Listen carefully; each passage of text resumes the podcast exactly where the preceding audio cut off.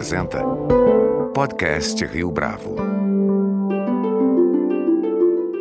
Este é o podcast Rio Bravo, eu sou Fábio Cardoso. Os muitos desafios da educação pública no Brasil são discutidos nesta edição do nosso podcast. Para falar a respeito desse tema, nossa convidada é Denise Aguiar Alvarez, diretora adjunta da Fundação Bradesco, instituição que, há mais de seis décadas, está comprometida em promover a inclusão e o desenvolvimento social, levando educação de qualidade para regiões socioeconomicamente desfavorecidas no Brasil. Na entrevista, Denise Alvarez cita a importância da participação das famílias no processo de aprendizagem e comenta o processo de ressignificação dos espaços escolares. Afinal, qual será o perfil da escola no futuro? Professores e alunos ainda vão desempenhar os mesmos papéis de sempre? As respostas no podcast logo a seguir. Denise Alvarez, é um prazer tê-la aqui conosco no podcast Rio Bravo. Muito obrigado pela sua participação.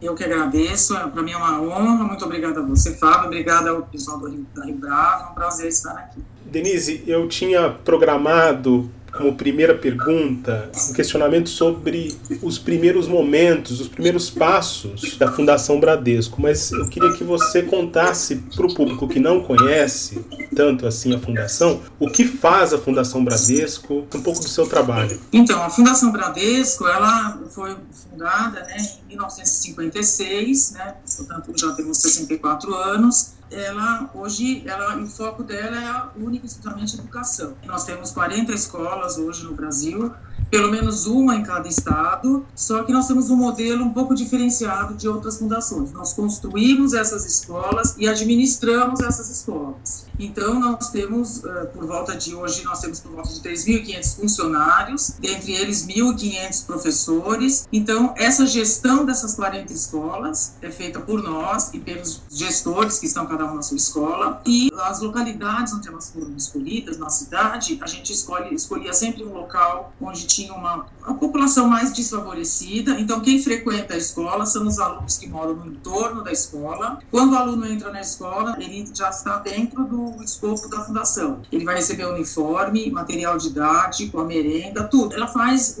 como se fosse o papel da escola pública. Ele tem apenas que ir para a escola, né? Então, ele recebe tudo, né? Tudo. Ele recebe o que um aluno de, uma, de um qualquer país onde a escola pública é assim, escola uniforme, material didático, tem dentista, todas as escolas. Se ele precisa de uma assistência médica, nós também damos. O escopo da fundação é assim. Estamos em localidades, em algumas regiões do Brasil, nós estamos em locais bem distantes distantes, bem longe, né? Então, assim, por isso que a gestão, é, são 40 escolas, mas fica sendo um ponto, uma gota no oceano, porque o país é muito grande, dimensões de um continente, e às vezes tem, nós temos escolas que demoram para chegar, sabe? No Tocantins, em, em Roraima, Rondônia, não é tão simples assim. Da primeira escola da Fundação Bradesco, inaugurada ainda nos anos 60, até os dias de hoje, em 2021, qual é o princípio norteador que permanece como referência da instituição quando se trata de educação? Olha, princípio norteador nosso é que todos os alunos são capazes de aprender, independente da sua condição social e econômica. Isso é desde quando eu entrei na fundação, desde que a fundação existe até hoje. Então, a gente já coloca para a família, para os pais, para todo mundo, que o aluno, quando entra pequenininho na educação infantil, olha, você vai entrar aqui, você pode ser o que você quiser. Então, a gente já, já vai passando para esse aluno que ele é capaz de tudo. Não é porque ele está numa,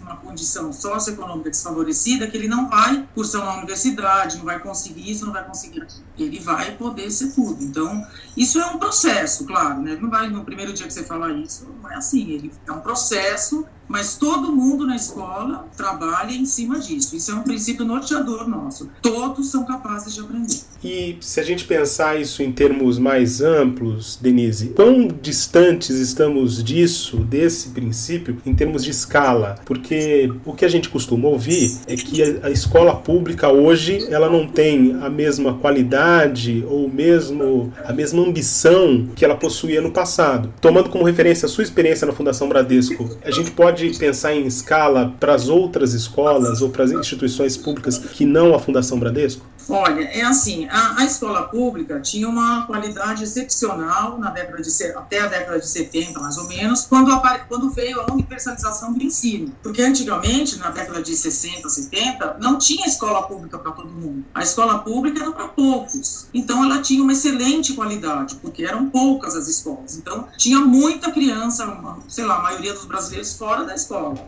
Quando veio a universalização da, da escola, da, da educação, construiu-se, fez escola pública em todo lugar e, pelo tamanho do país, ficou para trás a qualidade, entendeu? Porque o país é muito grande, entendeu? A gente, eu que viajo para essas localidades, a gente percebe. É muito grande. Então, você administrar tudo isso, hoje em dia, só o estado de São Paulo tem por volta de 6 milhões de estudantes na escola pública é uma coisa, é um número muito grande, entendeu? Então, isso fez com que a qualidade caísse, porque você ter essa qualidade num país dessa dimensão, talvez tivesse teria que ter um outro desenho para fazer a gestão das escolas públicas, entendeu? No qual, país todo. E qual seria esse desenho na sua avaliação?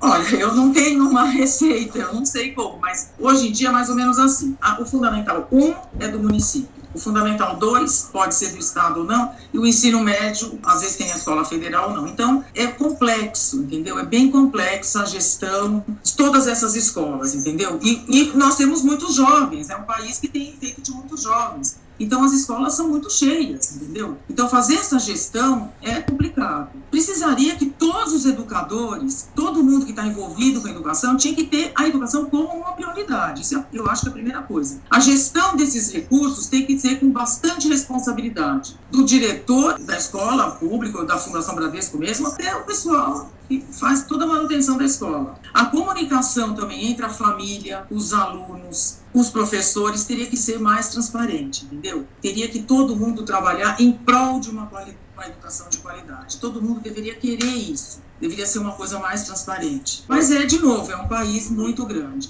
no universo da Fundação Bradesco esse tipo de iniciativa é possível? Ou seja, travar contato mais direto com a família, estabelecer esses projetos em termos de comunicação mais integrada, isso se torna ah, viável? Sim, para nós é, é claro, é, é, o universo é bem menor, né? mas isso a gente batalha bastante. A gente quer que a família, não é que faça parte, que a família colabore, que a família entenda esse processo do crescimento do aluno. Porque eu sempre falo, ó, o aluno entra aqui pequenininho, ele vai passar por todo um processo de desenvolvimento, ele vai passar pela infanto, antes da adolescência, depois da adolescência, ele vai ser tudo aqui, entendeu? Não é, a gente não pode rotular os alunos. Então, a família tem que ajudar, ela tem que entender todo esse desenvolvimento da criança, do adolescente, saindo quase um jovem adulto, entendeu? Então a família é imprescindível entender isso. A família cobrar, inclusive, da gente o que nós não estamos fazendo direito, o que não está bom, a família ajuda muito, bastante. É que ah, o pessoal de escola, né, sempre não é que tem uma, uma luta, mas assim, a, a, a escola tem que entender que a família está lá para colaborar, para ajudar. Todos em prol de uma qualidade de ensino, né? Para o bem melhor dos alunos. E de que maneira é possível motivar e engajar os alunos com conteúdo ensinado em sala de aula? A gente está num momento de pandemia, a ideia de sala de aula talvez seja um pouco mais híbrida nesse instante. Ainda assim, quais estratégias, além da atuação mais decisiva do professor, precisam ser tomadas para alcançar esse objetivo? Olha, a pandemia chegou e assim, de uma hora para outra, a escola, todo mundo do Brasil todo, pelo menos no meu universo e do país também, teve que se reinventar, da noite para o dia. Então, primeiro, eu me lembro bem daquela semana em março, é, parecia que era, não era daqui de um dia para o outro, olha, ninguém mais prestando. Então, a inovação chegou, ela veio por meio que uma necessidade, em função da problema, mas ela se provou ser possível. Todos os professores tiveram, então aquele professor que tem uma certa coisa assim com a tecnologia, porque ele não é um nativo digital, ele não nasceu no mundo digital, diferente de um professor mais novo, e todos tiveram que usar. A criatividade que eles têm muita em sala de aula, são muito bons professores, eles tiveram que usar em casa com a tecnologia. E deu muito certo. Mas nós temos, assim, nuances, né? Por exemplo, no ensino infantil e os anos iniciais é complicado, porque um aluno, é difícil, uma criança pequena, ficar olhando um celular ou um, computador muito tempo. Eles ficam, não param quietos, entendeu? Nós também tivemos que nos readaptar, nós também tivemos que achar soluções. O que, nós fizemos? Nós pedimos para as escolas levarem nas casas dos alunos todo o nosso material, porque aquele aluno vai aprender a escrever, como que vai fazer isso no computador? Ele tem que usar o lápis, né? Não, não tem, não tem jeito. Então tivemos, levamos o material na casa dos alunos, o que dos pequenininhos, as escolas que são maiores, fizemos dias escalonados, qual vai buscar, enfim, tem toda uma logística aí. Mas isso fez também com que a escola se aproximasse mais ainda dos alunos, entendeu? Das famílias, porque a gente teve que saber detalhes das famílias, entendeu? Então isso foi muito bom, eu acho. Claro que tem todo um ônus, né? Porque não é tão simples esses alunos terem ficado o ano todo e agora o segundo ano praticamente dentro de casa estudando. Mas assim, foi um aprendizado que deu certo. As pessoas me perguntam, mas isso é, como é que está o aprendizado dos alunos? Olha, não tem como, isso não tem uma resposta. Isso aí a gente só vai conseguir saber quando a gente colocar e fizer uma avaliação, seja ela qual for, para entender como que está. A gente tem tudo, nós temos tudo monitorado, quantas aulas foram dadas, quantas aulas de cada, de cada matéria, de cada conteúdo, mas isso só o aluno está em casa, né? Não tem como a gente, só depois que a gente vai entender. É comum falar que o papel do professor é decisivo. Você mencionou agora há pouco o fato de que eles não são necessariamente nativos digitais, pelo menos os professores, maior parte dos professores dessa geração de alunos no ensino médio, no ensino fundamental. Então, como que a Fundação Bradesco percebe a atuação dos professores? Olha, o professor, ele historicamente, ele é o, assim, ele está no centro das atenções da classe, tem os conceitos, ele está lá né? Esse, historicamente ele passa os conceitos. Isso tem que mudar, porque a escola ela não está fora do contexto mundial. Ela tem que caminhar junto, né? De preferência tinha que ir um pouquinho mais na frente, mas é difícil. Então, o que, que o professor tem que entender que hoje ele não é mais o dono do saber. Hoje ele fala uma coisa, os alunos procuram tudo no telefone no Google se o que ele está falando é verdade, entendeu? Então, o professor hoje tem que aplicar esses conceitos, mas não, ele não tem que saber os conceitos. Ele tem que ser um condutor, eu vejo assim. Ele tem que mostrar caminhos para os alunos ele tem que fazer com que ele tem que desafiar o aluno a aprender. O ensino tem que ser sedutor, entendeu? Ele tem que ser, de repente, o contrário, ele tem que ficar lá esperando os alunos trazerem o que sabem, eles procurarem. E um grande desafio é fazer com que o aluno, o que ele aprende ali, o que ele está sabendo na escola, ele aplique no dia a dia dele na vida. Ele consiga fazer relações. Isso é muito importante no, hoje em dia no aprendizado desses alunos para todo esse que vem pela frente. Agora, o ensino tem que ser desafiador, o professor tem que ser desafiador, ele tem que saber usar isso aí, ele não pode mais ficar naquela posição de que eu sei tudo e você me escuta. Porque eles vivem um mundo muito visual, eles não ficam mais tanto tempo, assim, o adolescente, o, o que ainda não chegou na adolescência, então, ele não consegue ficar muito tempo prestando atenção. É um outro mundo, é um mundo visual, né? Tem alguma experiência específica da Fundação Bradesco nesse sentido que você possa compartilhar conosco? Olha, nós temos inúmeras experiências, mas isso aqui é uma coisa que depende muito do professor, entendeu? A gente sempre fala, professor, você pode querer tudo, o professor fecha a sala de aula, mas isso, os próprios professores estão percebendo isso. Eles mesmos estão sentindo na pele, mesmo que não fosse a, a pandemia, que a aula tem que ser diferente, porque senão ele não vai conseguir fazer todo mundo ficar prestando atenção nele. Eles mesmos estão vendo essa necessidade necessidade urgente, na verdade, entendeu? A tecnologia está aí para isso, né?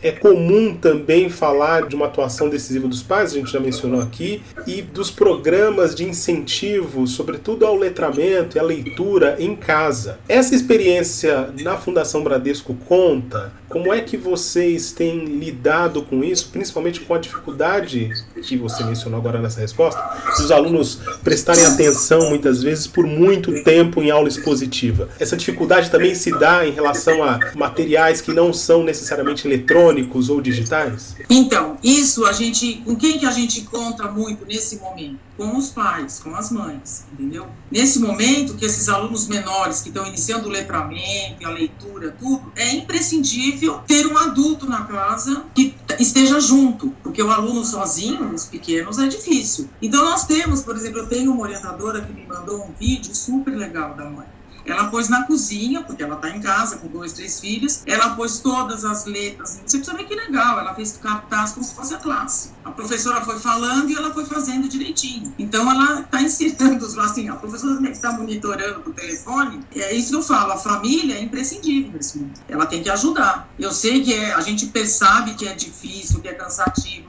porque nossos pais, eles estão em casa, tem que fazer tudo, né? E, como eu falo lá, gente, nós temos uma família que tem um laptop e temos dois, três alunos. Nós temos que organizar essas aulas porque é o mesmo laptop que eles vão usar. Não dá para dividir o laptop em três e eu tenho aula no segundo ano, você no sétimo, não dá certo. Então, até isso você tem que pensar. Mas a família é imprescindível, né? Os pequenininhos, a gente tem feito bastante trabalho. A gente leva material para os alunos, a gente pede para eles fazerem, depois devolve para ver como é que tá, sabe? A gente tem feito, é complicado. E temos localidades, inclusive, que não tem o sinal do telefone, né?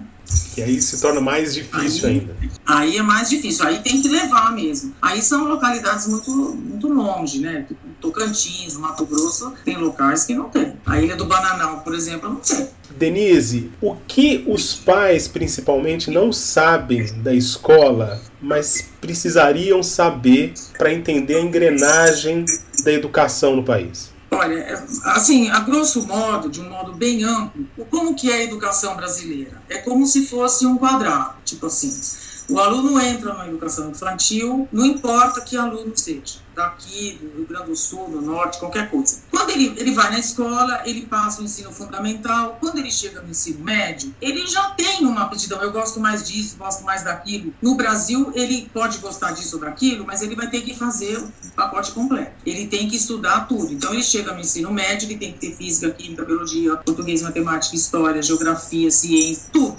Então, ele tem uma quantidade de matéria. Agora, tem um novo ensino médio mas que ainda está no começo, ainda não sabemos muito como será. Mas o que, que acontece no ensino médio? Os alunos já são adolescentes, já tem. O cara quer ser músico, ele tem que estudar física, entendeu? Agora ele pode até optar, mas ainda não sabemos como isso será. Então a escola fica chata, ele vai embora, ele desiste do ensino médio. Aquele aluno que, de repente, para ele, ele pensa: eu prefiro trabalhar. Aquela idade, com a maturidade que ele tem, ele prefere trabalhar do que ir na escola, que se torna chata, porque cada um quer que o aluno saiba tudo dentro, todos os conteúdos dentro da sua matéria, entendeu? Aí o aluno fica lotado de conteúdo e fica chato, entendeu? No mundo que a gente está na contramão, eu acredito. Porque os países desenvolvidos não, não têm isso. Isso é uma questão. A abordagem conteudista, portanto, ainda é um problema. A gente está falando no Brasil de 2021. Eu acho, eu acho. A BNCC, né, que seria a Base Nacional Comum Curricular, tem muito pouco tempo, nada mais é do que o que, que cada aluno tem que aprender em cada série. Então, vou dar um exemplo para você. A fração. Que idade que a gente tem que ensinar a fração? Quarto ano, quarta série? Tem escola que dá no segundo, tem escola que dá no quinto. Isso, assim, tem um estudo. Tem que saber qual ano. Então, isso o Brasil ainda não tinha, está tendo agora. Mesmo assim, a BNCC é um documento que ajuda muito, mas mesmo assim ela ainda é muito conteudista, muito. Eu estudei a fundo porque a gente resolveu, eu peguei a BNCC de cada conteúdo e tem muita coisa. E ainda eles falam que você pode dar mais, é impossível, é impossível um aluno saber de história, geografia, ciências, português, não, não dá. Ele não tem tempo hábil, entendeu? Então teria que colocar isso numa prática de um ano e ver isso dar certo, porque é isso que talvez tem muita teoria, entendeu? E na prática o ensino fica sendo chato. É isso que eu acho que falta. E daí o aluno, a escola fica desinteressante, fica chata, entendeu? Num mundo onde tudo é, tem tecnologia, onde tudo é o celular, o telefone, você não usa mais nem dinheiro daqui a pouco, é tudo, é tudo pagamento digital, tudo, a escola ainda está. Isso que está um descompasso, na minha visão. Denise, quais são os projetos que a Fundação Bradesco quer colocar em prática no futuro próximo? Olha, a gente está trabalhando muito, começamos já o ano passado e agora esse ano vamos fazer bastante, que é ressignificar os espaços escolares porque a escola tem aquele modelo, né, tem aqueles ambientes tal, mas eu tenho, a gente tem que mudar também esses espaços, entendeu? Não adianta eu querer uma coisa inovadora, uma escola assim, com um modelo, um edifício que tem salas de aula e até espaços de 30 anos atrás, entendeu? Então eu tenho que ressignificar esses espaços dentro desses ambientes em sintonia com os novos tempos. Então a gente está vendo, inclusive, revendo os papéis e, atua e a atuação dos profissionais da escola. Nós estamos dando uma, estamos pensando nessa formação enorme continuada dos professores, dos orientadores, entendeu? De todos os profissionais da escola. Então, nós estamos ressignificando os espaços, tentando, dentro do possível, é, de novo, é o que eu falo para você, eu tenho uma escola em Bagé e tem em Manaus, tem no sertão do, do Sergipe e no Mato Grosso. É complicado. Nós temos que ressignificar todos esses espaços, uma a uma, dentro, cada uma com a sua identidade, entendeu? Isso aí é completo. Eu tenho, por exemplo, o laboratório de informática. Eu não posso nem ouvir falar esse nome. Porque assim, que laboratório? Não tem laboratório nenhum. Tem que tirar. Essa é uma palavra antiga, entendeu? Esse espaço hoje tem que ser ultra moderno, de acordo com o que os meninos, os alunos querem, o que a gente quer.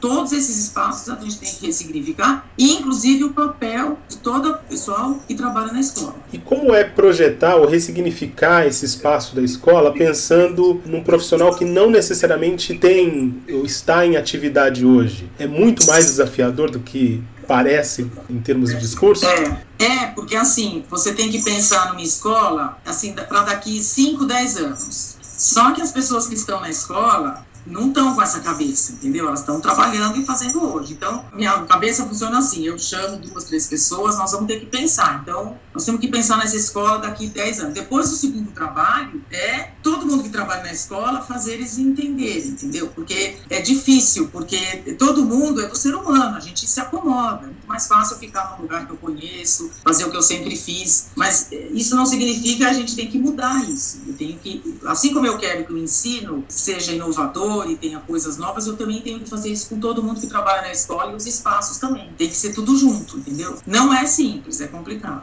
Porque pensa num país que tem uma cultura muito diversa, o norte, o nordeste, o sul, o sudeste, é, entendeu? É complicado. Mas a gente faz. Denise Alvarez, ah? foi um prazer tê-la aqui conosco no podcast Rio Bravo. Muito obrigado pela sua entrevista.